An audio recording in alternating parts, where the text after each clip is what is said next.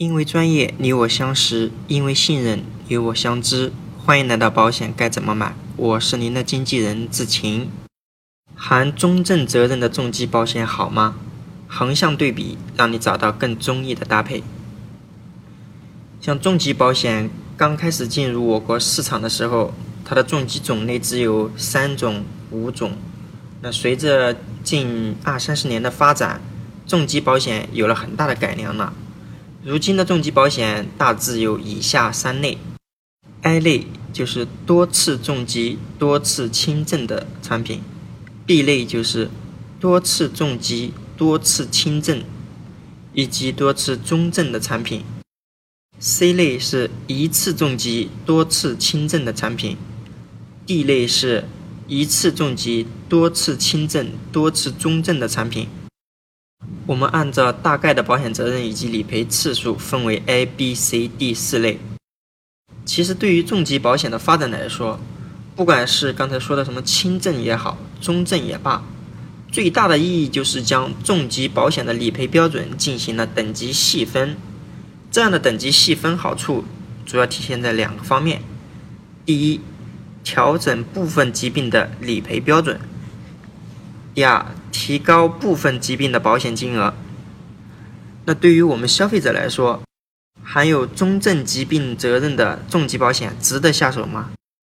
我们从刚才所说的 A、B、C、D 四种类型，分别找一款比较畅销的产品，方便大家对于 A、B、C、D 四类进行进一步的了解。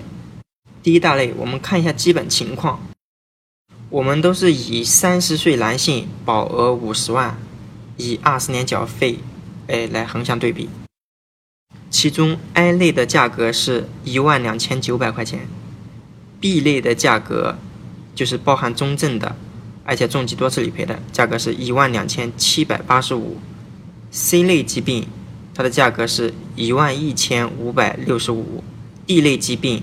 是含有中症的重疾一次理赔，价格是一万一千七百五十。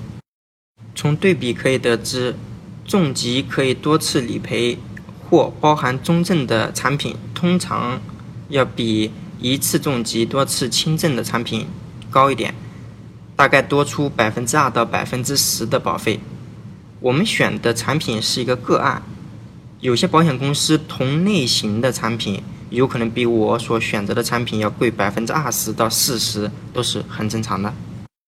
我们简单的来认识一下中症，它的意思主要是在以前我们有的那个轻症疾病那个标准上哈，对于有一些轻症疾病，将它的理赔标准降低一些。OK，它还是一个轻症，但是标准降低了一点。那第二种类型它好的地方在于呢，有一些轻症疾病。他就按照之前的标准，把它从轻症放到中症了。